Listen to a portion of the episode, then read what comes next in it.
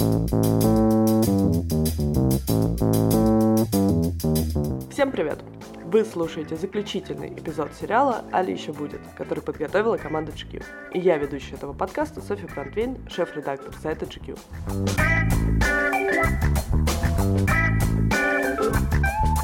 Подкаст записан при поддержке AliExpress Россия. Маркетплейс активно локализуется в нашей стране и быстрее доставляет и поддерживает отечественные бренды. Например, недавно AliExpress выпустили коллекцию виртуальной одежды вместе с digital-инфлюенсером Алиона Пол.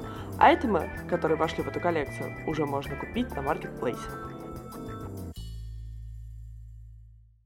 Предыдущих выпусках мы обсуждали, как изменятся потребительские привычки в мире и в России после пандемии.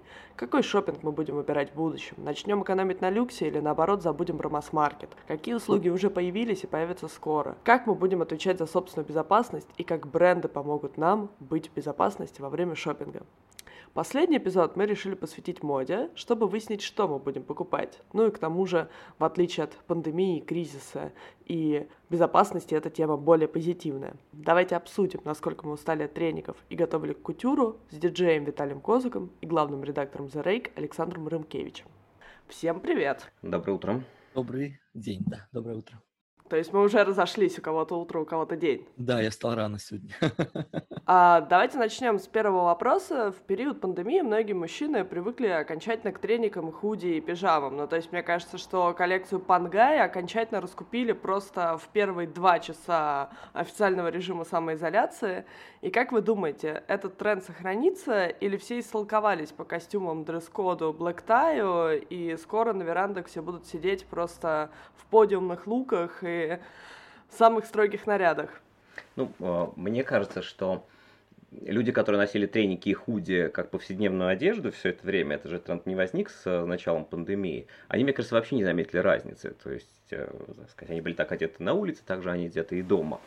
Вот. А вообще, мне было бы радостно, если бы они в какой-то форме домашней одежды все-таки вышли на улицы. То есть, есть сегодня какие-то роскошные пижамы, как Banana Time или Пьер Луи Машия, когда это все там прекрасно в принтах, когда мальчики и девочки могут меняться какими-то элементами этих пижам, а, миксовать их с джинсами условно там и с, с, с какими-то шортами и э, сидеть в кафе.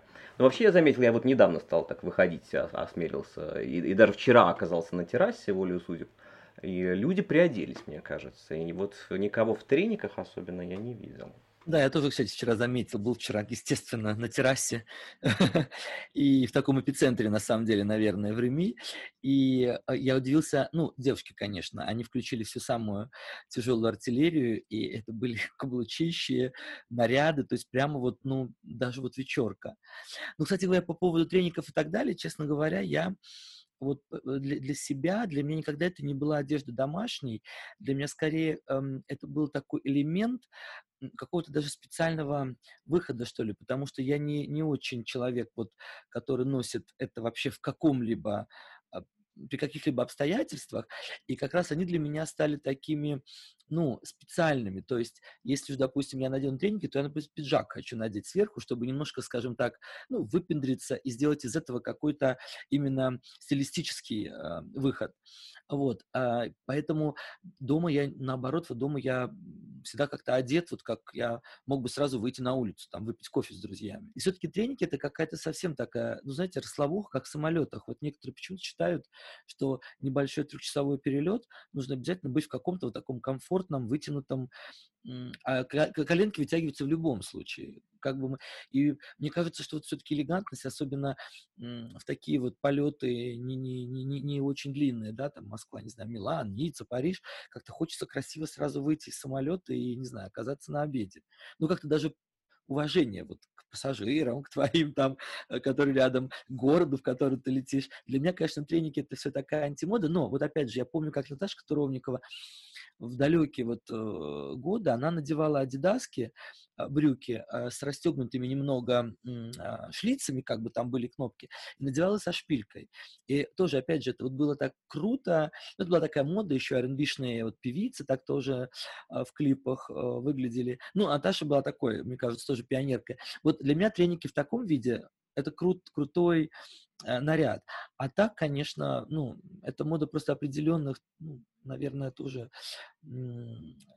ребят, которые не парятся и просто для которых там это униформа. Я хочу добавить, э, как замечание Виталия, о, о том, что в самолете действительно не стоит надевать треники. Ну, если это не какой-то межконтинентальный полет, вы можете всегда переодеться потом. А если вы хотите получить апгрейд, не надевайте треники.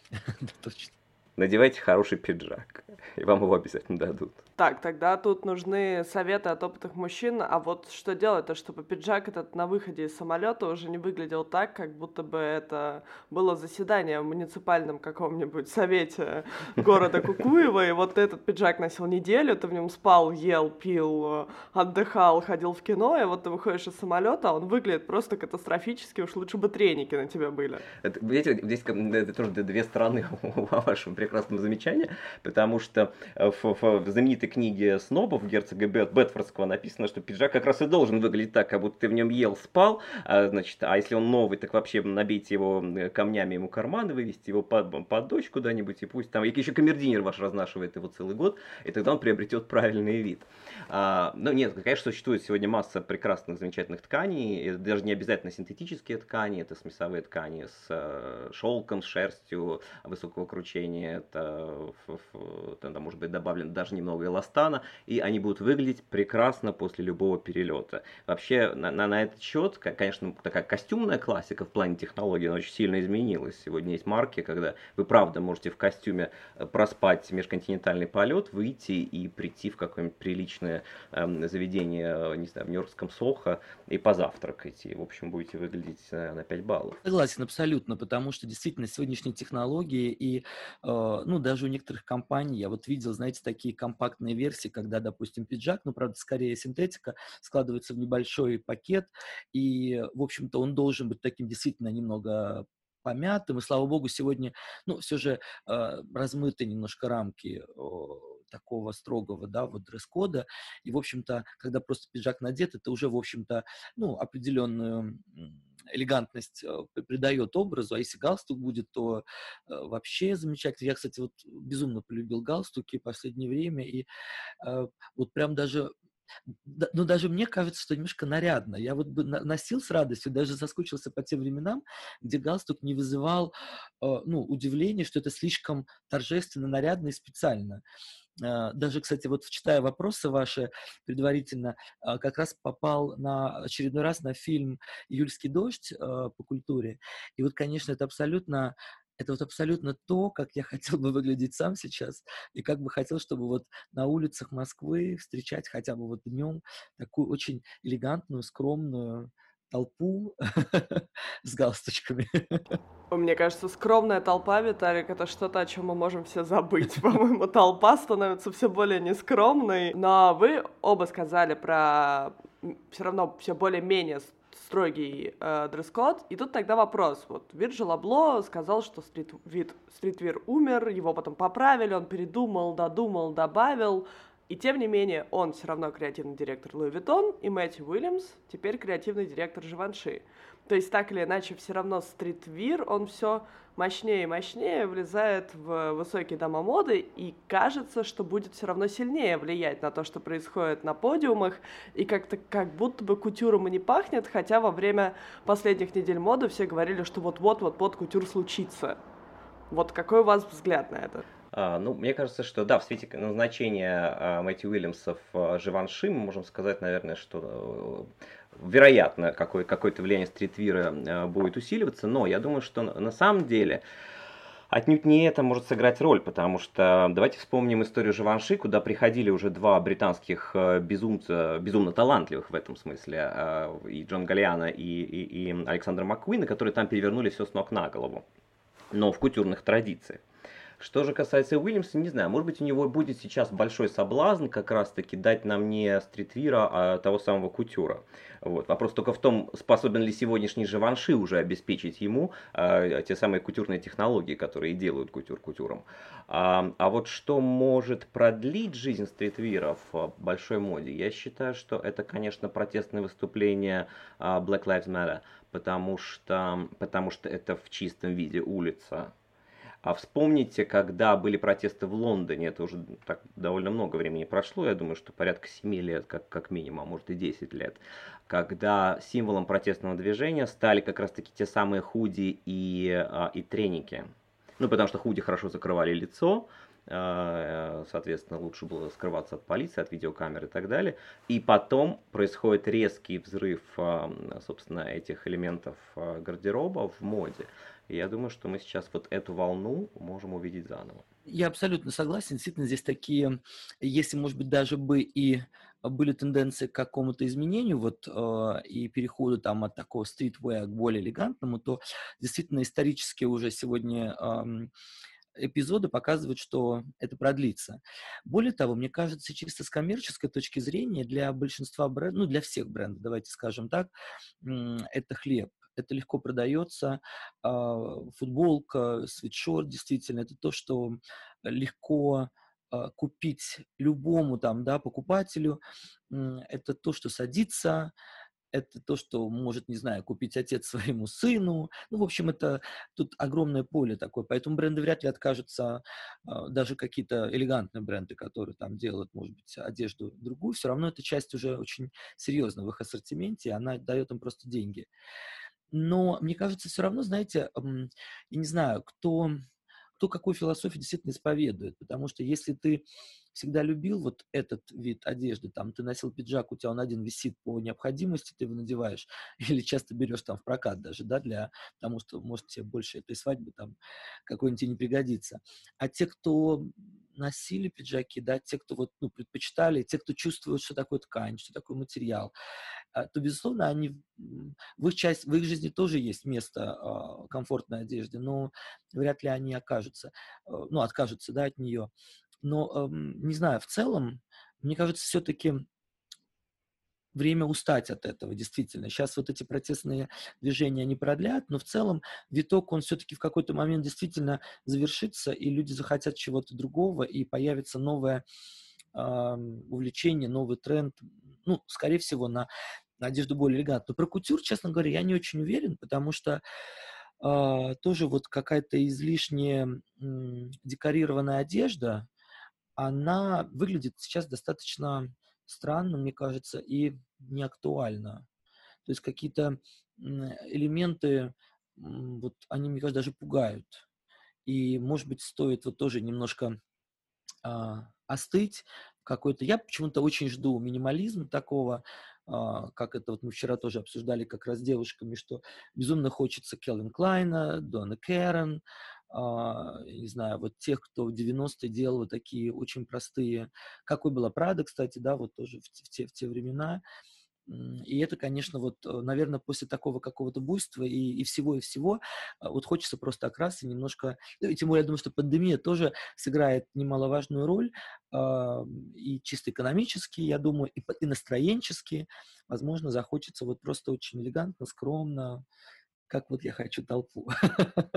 Джилл Сандер тех времен, вот, в общем, вот так хочется. Тут я бы добавил кое-что по, на тему кутюра, потому что все-таки я считаю, что этот термин не совсем применим к мужской моде. А, ну, во-первых, он, Согласен, он, он да. в целом немножко вне моды находится, потому что кутюр в силу своей э, просто экономики, да, он не, недоступен практически никому. Он доступен какому-то там, золотому одному проценту, условно говоря. Почему он не применим к мужской моде? Потому что кутюр это же, э, так сказать, не просто красивое слово, которое несколько брендов незаслуженно используют, применяя его как раз-таки к, к очень даже претепорте и вот к тем самым майкам э, entry-level goods. А, а все-таки кутюр это сложная техника кроя. Это и наколка, и макетирование, это и сложная техники шитья, очень особенные техники, которые применяются традиционно только к женской одежде. Это и особые техники декорирования, многие из которых утрачены. Я знаю в мужской моде только два примера, когда компании намеренно вводили вот эти вот самые техники шитья в мужскую одежду. Но, опять же, ты не сделаешь ее никогда слишком декоративной и, и не продашь за те деньги, за которые можно продать женский кутюр, когда он нужен там условно для, для э, красных дорожек. А, но при этом кутюр, если отбросить вот всю, всю эту декоративную сторону, он существует в мужской моде, он называется бесполк. И я считаю, что мужчины как раз-таки э, к этой э, опции прибегают даже чаще, чем женщины. Потому что мужской беспок все равно дешевле, чем женский кутюр. У меня так много накопилось сразу вопросов к тому, что вы оба сказали. Значит, э, первый комментарий хотел спросить Александра, а что же Рикардо Тиши не был гением, не был талантливым? А, нет, почему же не был талантливым? Я не сказал, что не был талантливым. Рикардо, Рикардо Тиши из тех а, немногих дизайнеров, которые могут сыграть любую мелодию. Ну, как и мы в этом убедились на последних как коллекциях. Как-то Бербери мелодию он не очень удачно сыграл. Недолго музыка играла, так скажем. Но, но зато показал все свои возможности и таланты, да. Э, таких дизайнеров немного, на самом деле. Ну, таким главным был Карл, это понятно, да, Карла больше нет. Э, я не хочу сравнивать, конечно, Тиши и Карла, потому что это все-таки разные величины, и никто не сравним, наверное. Но он может во всякое, да. И, на мой взгляд, лучше так, чем не мочь вообще, потому что я понимаю, что когорта новых дизайнеров, уже упомянутых нами ранее в разговоре, все-таки не имеют формального образования. Я считаю, что формальное образование очень важно в моде. Я не представляю себе дизайнера, который не может подойти и поправить макет и переколоть его, условно говоря. Да? И, и, и, и, и чьи заслуги заключаются в том, чтобы написать на майке майка и продать ее миллионным тиражом. Поэтому... А, к сожалению, это, такая глобальная проблема индустрии нашей сегодня, потому что даже профессия конструктора, она просто исчезает. Вы смотрите на то, как сделаны вещи с конструктивной точки зрения. Почему мешки в моде? Потому что нету талантливых закройщиков и конструкторов. У меня э, приятель, который работает в Париже, у него как раз-таки э, у него есть бренд э, такого мужского кутюра условного, Деми Кутюр назовем его, и у него агентство, которое занимается построением лекал, для нескольких очень крупных брендов, мужских коллекций, э, для брендов первого ряда, не будем их называть. Но вот как только они к нему обратились, сразу все стало хорошо с кроем.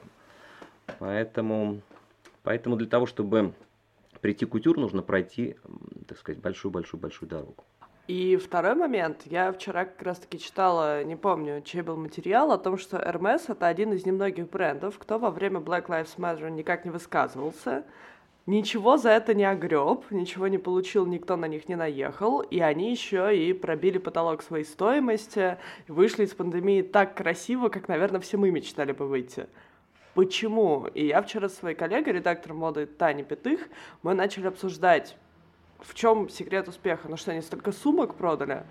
Нет, вот я вот, например, не знаю ни одного человека, у которого есть сумка Hermes. Понятно, что это безумно дорого, но при этом знакомые, у которых есть Шанель или Луи Виттон, у меня есть. И я пытаюсь понять, вот почему. Почему они ничего не сказали в защиту Black Lives Matter и, и все равно вышли красивее всех.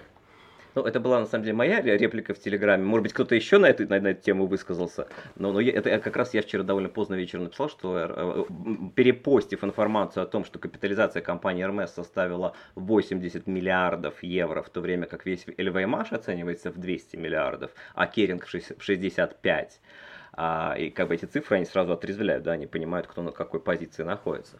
И когда развивалась эта история с э, Black Lives Matter, я э, просто посмотрел на реакцию, я зашел в инстаграмы всех крупных брендов, и Hermes действительно ничего Э, не, не, не вешал и так далее.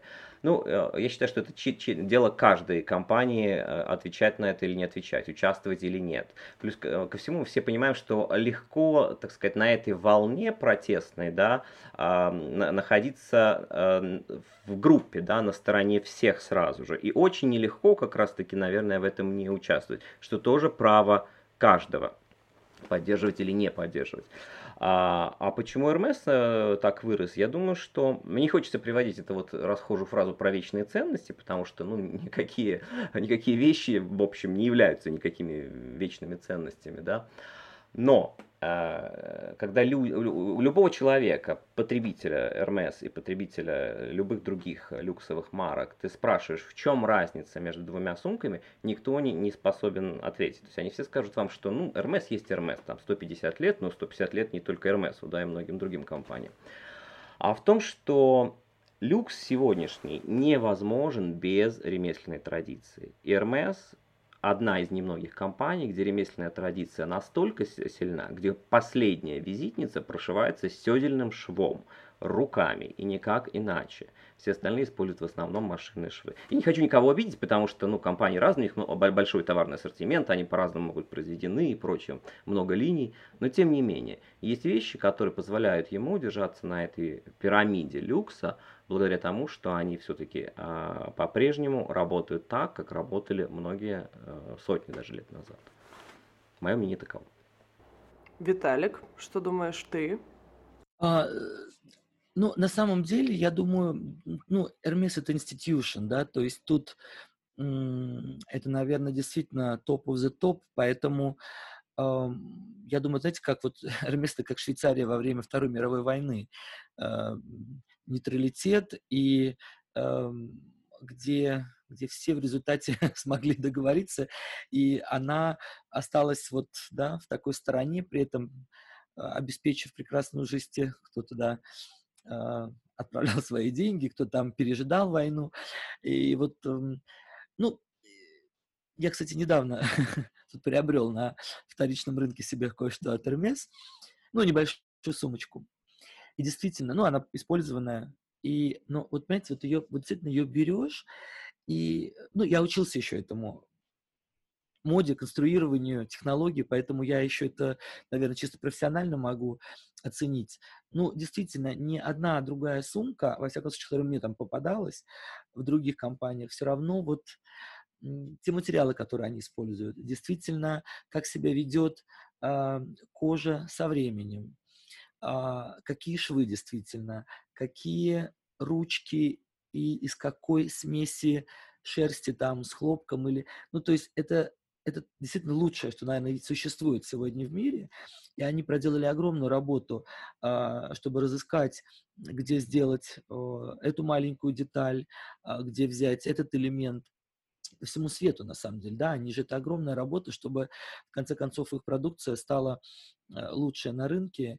И я действительно думаю, что если уж покупать, а многие от денег как-то я так понял, вообще избавлялись. Для меня это был такой вопрос. Я думаю, что все начнут их держать и думать, э, оставив на черный день, а судя вот по разговорам с моими друзьями, кто работает в этом бизнесе, они все очень успешно продавали. И как раз покупали что-то, ну, что действительно, ну, это не вложение, конечно, ты никогда уже не продашь потом э, эту сумку там по, по такой же цене, но во всяком случае для людей это все равно какой-то такой объект, который стоит того, чтобы, ну вот, купить его в тяжелые времена. И, наверное, здесь лучше Hermes действительно не, не придумать. Потому что другие бренды действительно, они все-таки, скажем так, больше заигрывают с тенденцией, э, с улицей, то Hermes как бы вот, да, никогда сильно не, не уходил в эту вот стиль. Рассказ Виталик, на котором я вижу даже в зуме часы Hermes. Точно. Было дело под Полтавой. По пьяни купил на гонорар. Сейчас я пожалела, что не стала диджеем. А, кстати, это выгодная профессия. А, на самом деле, ты поднял важную тему. Да, люди действительно, что удивительно, в пандемию начали покупать люкс. Причем я разговаривала с Cartier, с представителями в России, и у них появились новые клиенты, даже из городов, но как бы где никогда не был представлен Cartier, и никто не думал, что в принципе кто-то действительно захочет, хорошо, да, купить какой-то более-менее базовый там браслет, но действительно попросить его доставить там в какой-нибудь Ростов.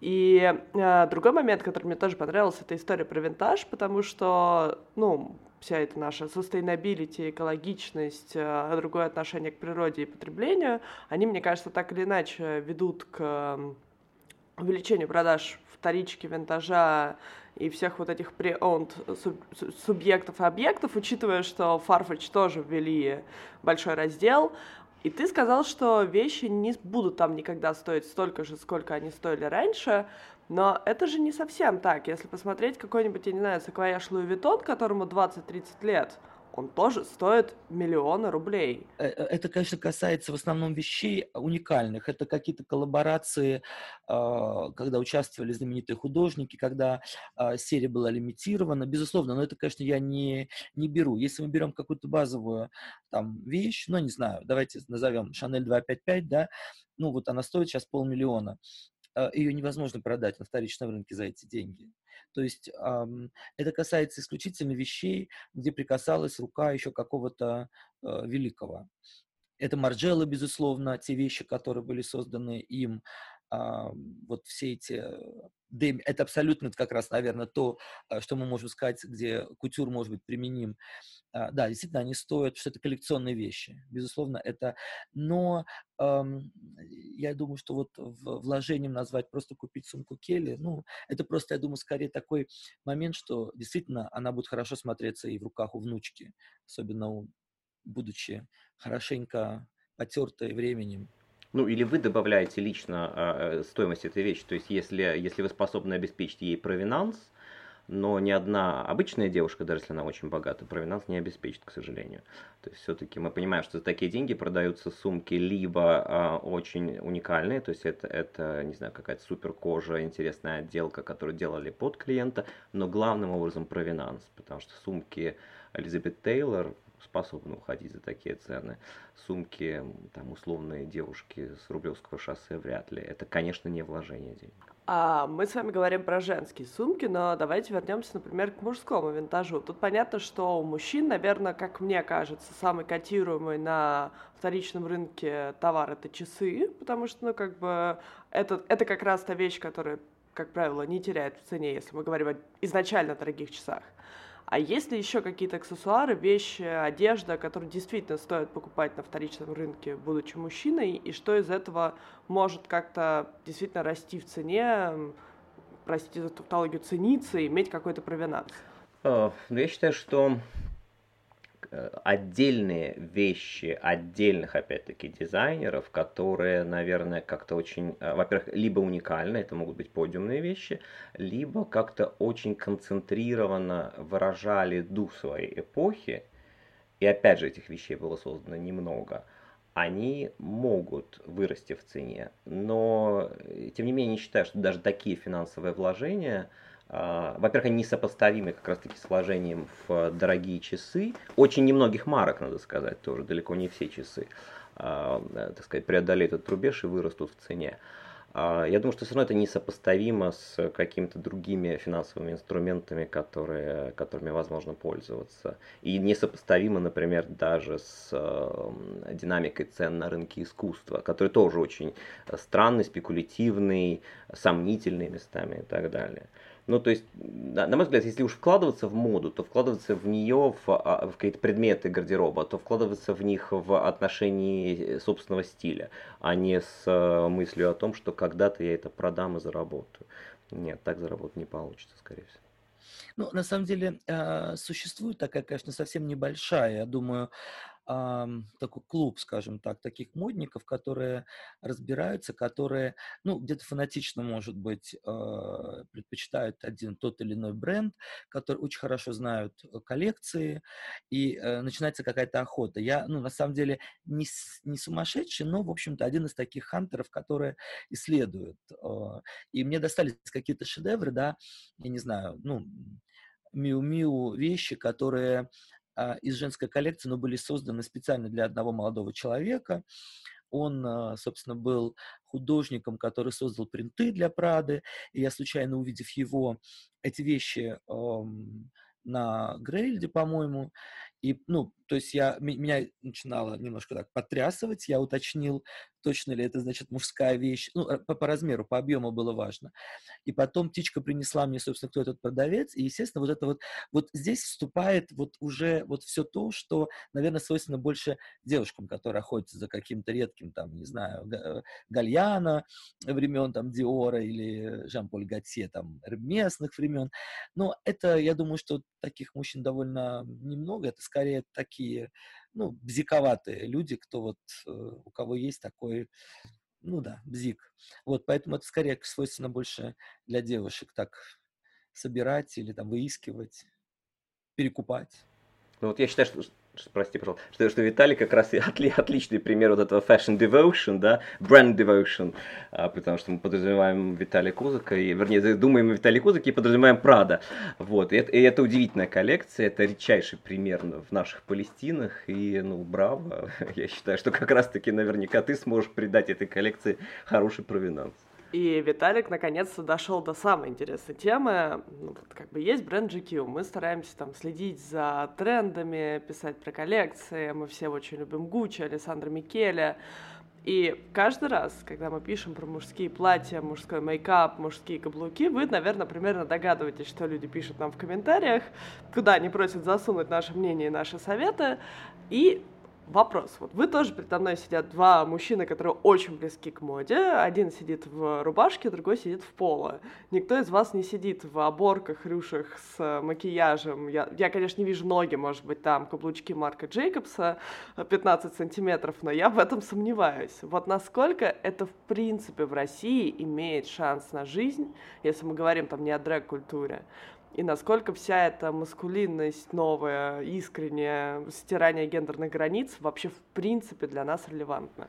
Ну, а, на мой взгляд, ситуация такова. Если мы отвлечемся от а, знаете, теплого лампового Фейсбука и уютного Телеграма, в котором мы все замечательно пребываем, где мы все толерантные, с правильной и нужной оптикой и прочее, прочее, и, так сказать, посмотрим немножко на, на реальную жизнь, то оказывается, что, конечно же, не очень они к этому готовы. Но здесь не нужно, мне кажется, все списывать там только на, на какую-то нашу культурную среду. Я думаю, что это не станет глобальным трендом нигде. И вот почему. А, это все не ново в моде. Все это уже было. Были все эти каблуки. Они были в середине 60-х, по середине 70-х. Были эти рюши и оборки, мужские платья, мистер Фиш, и Томми Наттер. Все это происходило. И это никогда не стало большим трендом. Но хотя это было заметным явлением. И таким довольно растяжимым, что понятно, что известные музыканты одевались подобно Мик Джаггер и прочее. Но э, мне кажется, что все-таки мода последних ста лет как минимум, а то и больше, идет по пути комфорта. То есть вся внешняя сторона, вся декоративная сторона а так сказать, в угоду, в жертву комфорту всегда приносится. И вот в этой борьбе между каблуками, которые, окей, если кому-то нравится, как опция, пожалуйста. Но в борьбе э, между высоким каблуком и кроссовками или кедами, я думаю, победят, победит обувь на плоской подошве. А как вариант такой э, резистенции, может быть, такого может быть, там, не знаю, в поддержку э, ЛГБТ-культуры или еще каким-то образом, или просто резистенции, да, а, вполне возможно, но я не думаю, что это будет макси-трендом. Как, вы, вы не зря ведь упомянули дрэк-культуру. Дрэк это замечательно, очень весело, особенно когда талантливо. Тогда это прекрасно. Но чаще всего это интересно людям, которые симпатизируют этой культуре, которые им понятны, им понятны эти шутки, а, этот контекст и прочее. Вряд ли он станет очень широким. На самом деле, я, кстати, хочу сказать, что я понимаю ваших э, читателей GQ. Все-таки это, ну, не, скажем так, не самая, может быть, остромодная аудитория часто, да, это могут быть совершенно обычные мужчины, которые интересуют, что сегодня модно, и, наверное, это, ну, их раздражает, я могу их понять, потому что все же это не такой макси-тренд, о котором, ну, стоит так активно заявлять. То есть я бы, например, это упомянул, что такое существует, но в контексте, что художник э, просто воплощает какие-то свои фантазии, идеи, это, в общем-то, не доминанта, это, на это интересно смотреть, а, кого-то это восхищает, кто-то это применяет. Это красиво смотрится в витрине, это действительно провоцирует на какую-то реакцию. А, брендом действительно отличаться нужно. И то, что как раз делает Микеле, мне очень нравится. И я, ну, прям тоже так очень аккуратно, потому что очень дорого. А, я так выхватываю что-то, и, и, ну, это вещи, которые, например, вот в моем гардеробе тоже останутся на, на времена. То есть, может быть, та стилизация, которая в шоу, она, ну, может быть так, излишняя. Но если разобрать а, эти ансамбли по отдельным вещам, то, в общем-то, они они очень оригинальные, но их можно очень здорово э, смешивать с какими-то базовыми вещами, и тебя спросят, что это, потому что это действительно выделяется, но скажем так, не, не кричит там, да, это, ну, я себе тоже сложно представляю платье, например, какое-то на, на себе каблуки, это все-таки достаточно, ну, фриковато, я просто не чувствую э, себя органично в этом. Но, например, то, что Марк Джейкобс делает, вот э, мне это безумно нравится, э, потому что как-то у него это получается очень, я не знаю, как-то как-то тонко, очень как-то со вкусом. Начиная с того, когда он стал покупать, благодаря своей фигуре, очень аккуратно стал покупать женские вещи Прада, и на нем это как-то очень смотрелось совершенно не, не как трансушка. Он оставался все равно мужчиной. Ну, конечно, нам, русскому сообществу, очень далеко до такой до такого принятия свобод других в проявлении, мир настолько может быть разнообразным и, и вкусным, если э, люди не будут бояться. Но вот я, честно говоря, сам побаиваюсь Особенно я вот вчера тоже было небольшое интервью, и говорю, вот я все-таки, когда выхожу из дома в Москве, я все равно думаю, ну, если так очень грубо, чтобы не побили, я так вот по стеночке. То есть я, это ужасно, что приходится задумываться о том, что ты э, не раздражать Э, не раздражать э, людей. А в Париже, конечно, беру с собой два чемодана, где я знаю, что никого не буду раздражать и могу спокойно наконец-то надеть то, что здесь было так сомнительно. А мне интересно стало, что самое такое антистереотипное с точки, с точки зрения гендера ты делал? Ну, то есть я, мне кажется, никогда не видела тебя на каблуках или с каким-то макияжем, но, может быть, у тебя был какой-то эксперимент такой самый, скажем, мощный. Ну, кстати, а, я вообще покупаю женские вещи, если они а, размера соответствующего, да, если я в них хорошо себя чувствую, опять же, благодаря своему образованию в моде, э, я просто вижу на себе пропорцию, и чаще мне нравятся короткие вещи. А, трикотаж, мужчин, мужской базовый трикотаж, например, он все-таки длиннее, его надо подворачивать.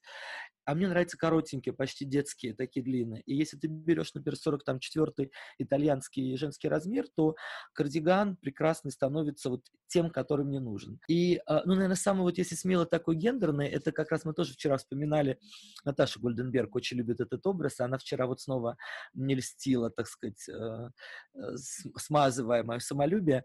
А, я надел на последний день закрытия Симачева я надел Adidas такую большую спортивную куртку, купленную в Ростове-на-Дону в большом таком э, секонд-хенд развале, а сверху я надел а, такое фисташковое буа, а, которое купил в Мюнхене в каком-то таком, знаете, немецком тоже.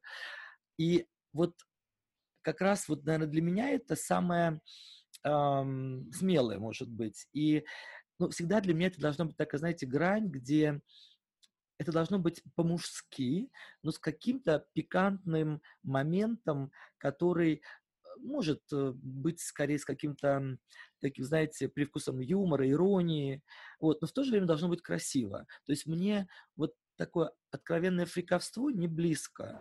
Александр, чем вы можете похвастаться? Вот я, я, ожидал, что этот вопрос, да, ко мне будет обращен. А, но на самом деле у меня действительно тоже было несколько женских вещей, но, к, к сожалению, э, со временем пришлось от них отказаться, потому что ну, моя фигура изменилась, я занялся спортом и так далее. У меня был прекрасный абсолютно э, такой пиджак, как, как будто, представьте себе, фрак, у которого отрезали э, вот фрачный хвост, да, укороченный. Анди Мульмейстер совершенно удивительный, купленный в Одессе 20 лет назад, наверное, уже. А, вот, но пришлось подарить его в какой-то момент подруге. Но он был довольно нейтральным, на самом деле ничем таким не выделялся. Хотя раньше мне тоже было проще найти какие-то базовые вещи, скорее в женском отделе, чем в мужском. Меня никогда не смущало это зайти а, и посмотреть. Ну, тем более, работая в моде, как бы, да, у меня есть интерес к женской одежде. Хотя я не пишу о ней уже много лет, но тем не менее, мне всегда интересно взглянуть, что происходит, как это сделано. А, и почему люди это носят, например. Но важный момент, мне кажется, Виталий его затронул вот в, в прошлой части разговора о том, что Проблема с российскими мужчинами, которые, наверное, не готовы пока это принять, заключается даже не в том, что у них какое-то патриархальное понимание маскулинности, да, а в том, что они как-то невероятно внутренне несвободны. И вот эта внутренняя несвобода, она проявляется очень сильно внешне. А там, так сказать, по, по, по долгу службы я больше, наверное, рассматриваю и пишу о людях, которые носят костюмы. И ты видишь сразу же человека, который такой адепт классики костюмной, и он будет заметен издалека, потому что он будет безупречен в, в, в том, как у него, значит, эм, этот костюм сидит, как у него в, э, вставлен платочек нагрудный, как у него завязан галстук и так далее.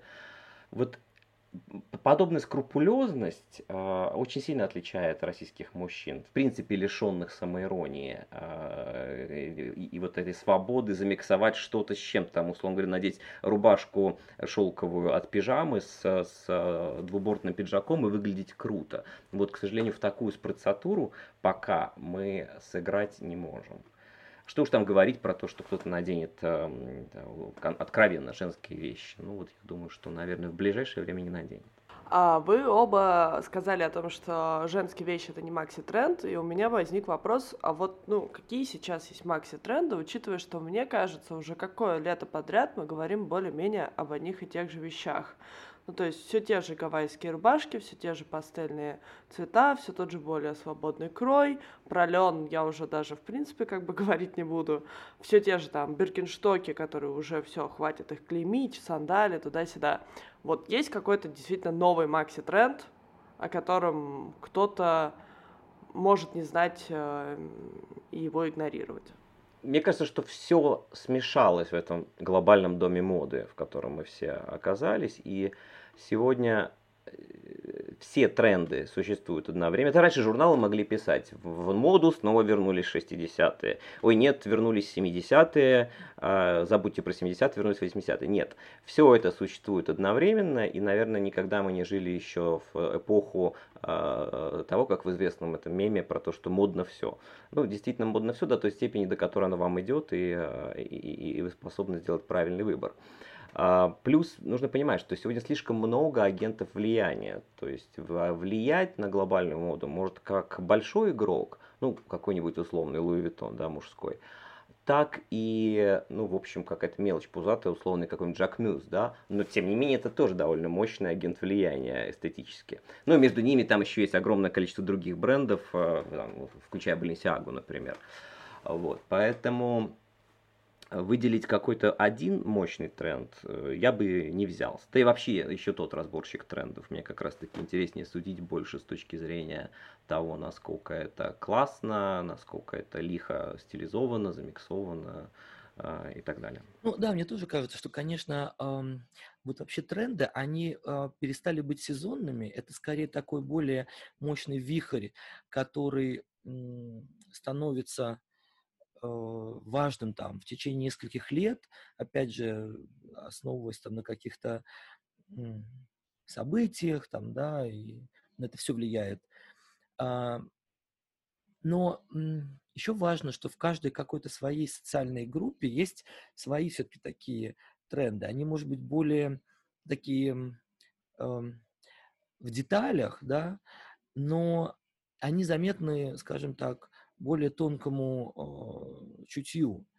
То есть вот э, ну, в форме лацкана, пиджака, да, если мы говорим про какие-то там бренды, которые все же уделяют дизайну большое внимание, ну, опять же, поговорю про свою любимую Праду.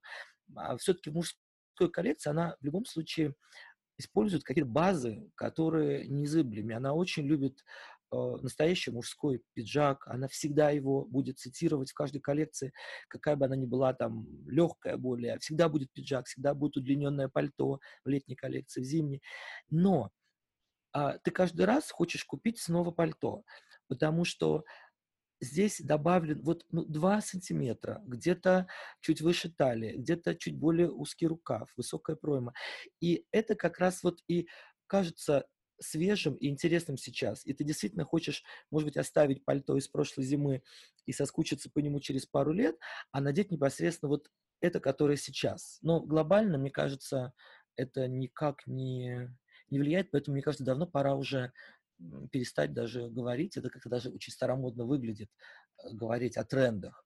Совершенно верно. Когда большой тренд возникает, вот как раз в этот момент нужно от него бежать. нужно бежать к какому-нибудь микротренду. Один микротренд мне хотелось бы отметить, мне кажется, он правильный и интересный. Я не знаю, насколько он, так сказать, повлияет на, на, на большой fashion. Это все-таки upcycle. Это история того, что вещей производится очень много, а их столько не нужно, их очень много уничтожается. И э, мне нравится то, что делают очень маленькие марки, которые занимаются апсайклом вещей, как-то их перекраивают, расшивают э, интересным образом. А, это продляет им жизнь. Это близко как раз-таки, мне кажется, к, к, к увлечению винтажом, потому что там, мои основные покупки в последнее время это вообще только винтажные вещи. А, и я надеюсь, что это как раз таки станет каким-то трендом, но он, наверное, более потребительский, чем такой прям fashion. А, кстати, про потребительские тренды. Очень часто, совершенно заслуженно, нам наши подписчики, читатели, комментаторы пишут, что вот очень все здорово, красиво, Gucci, Prada, Dior, но спуститесь с небес на землю, пожалуйста, поймите, что как бы мы за всем этим магазином не побежим. Это прекрасный inspiration, но нам нужно что-то, что мы можем себе позволить. И есть разные точки зрения. Кто-то говорит, за время пандемии люкс и масс-маркет, наоборот, как-то сблизились друг к другу, потому что там люкс лишился возможности производить новые коллекции так далее, так далее. Кто-то говорит, наоборот, отдалились, потому что люди полностью там пересмотрели свои потребительские привычки, и кто-то стал покупать меньше, кто-то стал покупать качественнее. Вот какой ваш взгляд на будущее масс-маркета и люкса? Они друг другу станут ближе, что-то из этого будет терять позиции, что-то во что-то трансформируется. Как мы будем покупать? Эти двое давно э, поженились, э, и, то есть поженились в том смысле, что, конечно, кто-то покупает только в одном месте, да, кто-то покупает только в масс-маркете, но мне кажется, именно человек для которого не безразличен свой внешний вид, а, который покупает ну, сознательно, который думает о своем бюджете. А, совершенно глупо покупать а, какие-то вещи, которые есть прекрасно в масс-маркете. Но масс-маркет, опять же, я, например, для меня самый прекрасный пример – это Uniqlo. Я абсолютно обожаю. Это вот магазин, в который я всегда иду, с удовольствием, я всегда выхожу оттуда с хорошим настроением, с покупками. И вот я даже про себя подумал, что если так сложится, что совсем э, в старческие времена, где я буду жить на пенсию, но мне все равно по-прежнему хочется покупать, я обязательно буду ходить туда, и мне будет этого достаточно. Вот. И как раз э, этот вот хороший пример, когда вы можете добавить, ну, в бренде, в большом, э, надо покупать либо хороший кашемировый свитер базовый, да, если они в этом специалисты, потому что они сделают его из лучшего кашемира. А, это не сможет повторить масс-маркет бренд. И туда нужно идти за а, вещью, которая именно придумана дизайнером, а, который создает своим талантом, да, эту вещь. Это прекрасный принт, запоминающийся, который тебе бы хотелось там носить в этот сезон, и потом тебе будет его с удовольствием хотеться достать через там э, несколько лет. И, а в Uniqlo нужно идти за прекрасными чинос и не тратить на них 800 евро в большом бренде. Мне вот это непонятно. А, опять же, за хорошим кидмахером, конечно, нужно идти в большой бренд, а, потому что они выбирают материал, потому что они очень а, внимательны к своему качеству, и их требования ну, клиентов высоки. Но за хлопком, конечно, нужно идти в масс-маркет. За белой футболкой, конечно, нужно идти в масс-маркет. За белой прекрасной сорочкой, которые очень быстро изнашиваются. Вот в моем случае наушники, когда ты их снимаешь, они на воротничке, и, в общем-то, это одноразовое. К сожалению, хотя я, честно говоря, вот тоже за использование максимальное количество раз вещей, но в Uniqlo прекрасные о, предложения. А, обувь, я как считаю, нужно покупать у настоящих обувщиков, и это такие вещи, которые не смогут заменить масс-маркет, хотя, опять же, прекрасные кеды, Суперга, например, нужно покупать у Суперги и за цену с 35 евро. Вот, поэтому эти два э, больших явления в жизни э, обязательно в хороших руках в хорошем гардеробе, с хорошим вкусом всегда друг другу помогают и, и параллельно существуют, и перекрещиваются очень успешно. Кажется, что перекрещивание довольно э, сильное, и если до недавнего э, времени все было устроено так, что масс-маркет брал у люкса все самое лучшее, да, и как-то это перерабатывал, не сказать, что переосмысливал, да, скорее перерабатывал, делал дешевле, и, понятное дело, так сказать, все это появлялось через две недели в витринах, то эм, ошибкой люкса было в том, что он тоже стал в какой-то момент играть по правилам масс-маркета когда каждые две недели должно появляться что-то новое в витрине, когда у нас должно быть 10 дропов и 20 коллабов а, в сезон, а, я не могу сосчитать уже количество коллекций, которые значит, марка там, уровня Gucci должна была показывать в сезон и так далее. И, и, и это, конечно, привело к тому, что люди стали вообще теряться во всем этом. А, товаров производится гораздо больше, и, и, и просто как раз таки вот, да, возникает ситуация, когда все одновременно модно. Но дело даже не в этом, а в том, что я недавно брал э, интервью нескольких дизайнеров, и у меня был такой вопрос, что вас больше всего раздражает в современной моде в индустрии. И они все, как один, ответили, ее скорость.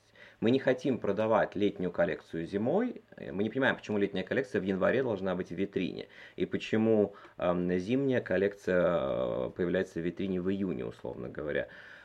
Ну и мы видим, что за этим следует. Возможно, это, конечно, следствие э, такого глобального экономического кризиса, но то, что бренды начали объявлять о возврате к двум сезонным коллекциям в год, ну, на мой взгляд, показатель некоторого оздоровления этого процесса. И, наверное, тогда мой последний вопрос. Мы с вами обсудили о том, что должно стать меньше вещей у тех брендов, которые есть, а должно ли стать меньше брендов? Потому что как только ты заходишь на сайт какого-нибудь маркетплейса, онлайн-ритейлера, ну я, если честно, вот если просто открываю вкладку условную кроссовки, я пытаюсь честно полистать, найти что-то новое, но понимаю, что этого так много. Вот это разнообразие сумасшедшее. Это хорошо или это плохо? И это как-то должно измениться, учитывая, что наверняка в пандемию модных брендов небольших тоже закрылось немало где-нибудь в Италии, Франции. Честно говоря, история с большими маркетплейсами, она немножко напоминает мне историю с большими универмагами, которые, как мы все знаем, сейчас находятся в огромном кризисе. Вот я стараюсь избегать больших универмагов. И в маркетплейсе я тоже э, очень часто теряюсь. Я допускаю, конечно, что я могу найти там классные маленькие какие-нибудь инди-бренды даже вполне себе. И мне было бы радостно их поддержать, ну, если мне эти вещи понравятся и, и так далее. Ну, я вообще не, в целом не небольшой фанат онлайн-покупок, э, и мой опыт там в большинстве случаев, если только я совершенно точно не знаю, не примерил эту вещь где-нибудь уже в реальном магазине и так далее, и точно знаю свой размер, как она на меня сядет, э, чаще всего возникают проблемы. А вот э, запариться с тем, чтобы ее потом отсылать и так далее, это все очень сложно и не хочется тратить на это время. А, поэтому я всегда предпочту ту большому ритейлеру, неважно офлайн или онлайн, маленького, э, селекция которого мне покажется интересной, классной, до определенной степени авторской. А, и это может быть, опять же, как онлайн, так и офлайн.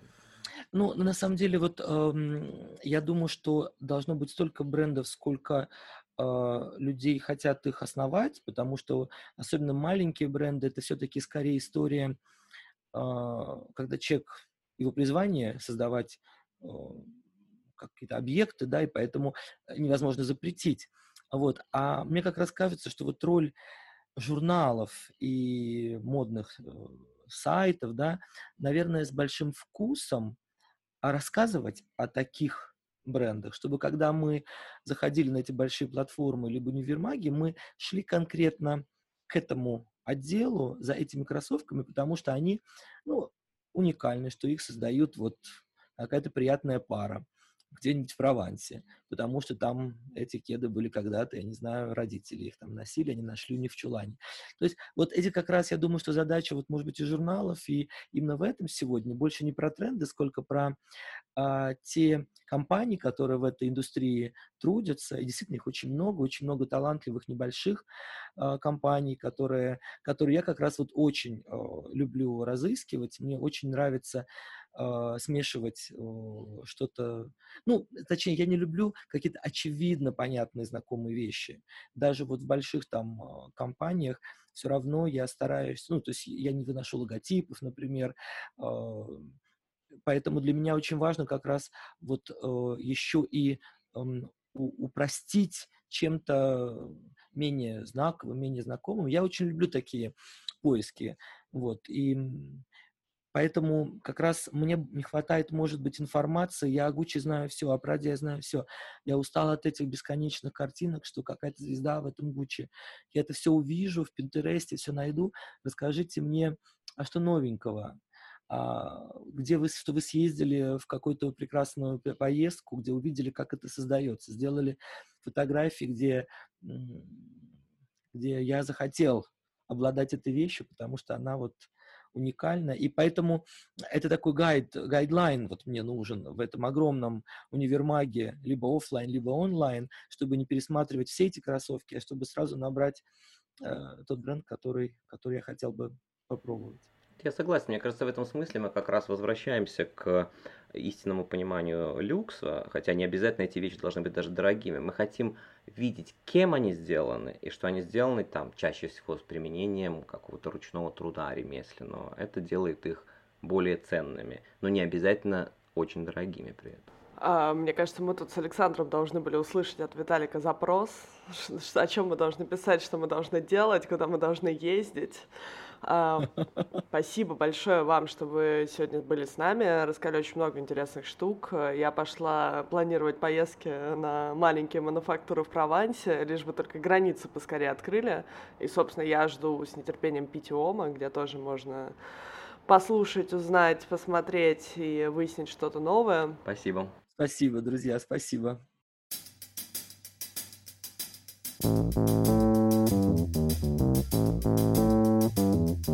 Сериале «Аля еще будет» мы хотели обсудить, как пандемия повлияла на моду, на индустрию люкса, на масс-маркет, на российские бренды, на отечественных и мировых потребителей. Да, наверное, где-то наши прогнозы, ожидания, предположения звучали немного негативно, потому что все-таки мир столкнулся с кризисом, которого раньше никогда не было, и последствия которого мы еще не скоро сможем до конца оценить. Мы надеемся, что вы заботитесь о себе, соблюдаете социальную дистанцию, бережете себя и задумываясь о том, где же купить вещи, все-таки пока что выбирайте онлайн-платформы, где сделать покупку можно быстро и безопасно. Но в любом случае, в самом ближайшем будущем, мы надеемся встретиться с вами на модных показах, бутиках, на пикниках и вечеринках, где мы сможем показать все последние тренды, которые мы обсудили в этом выпуске.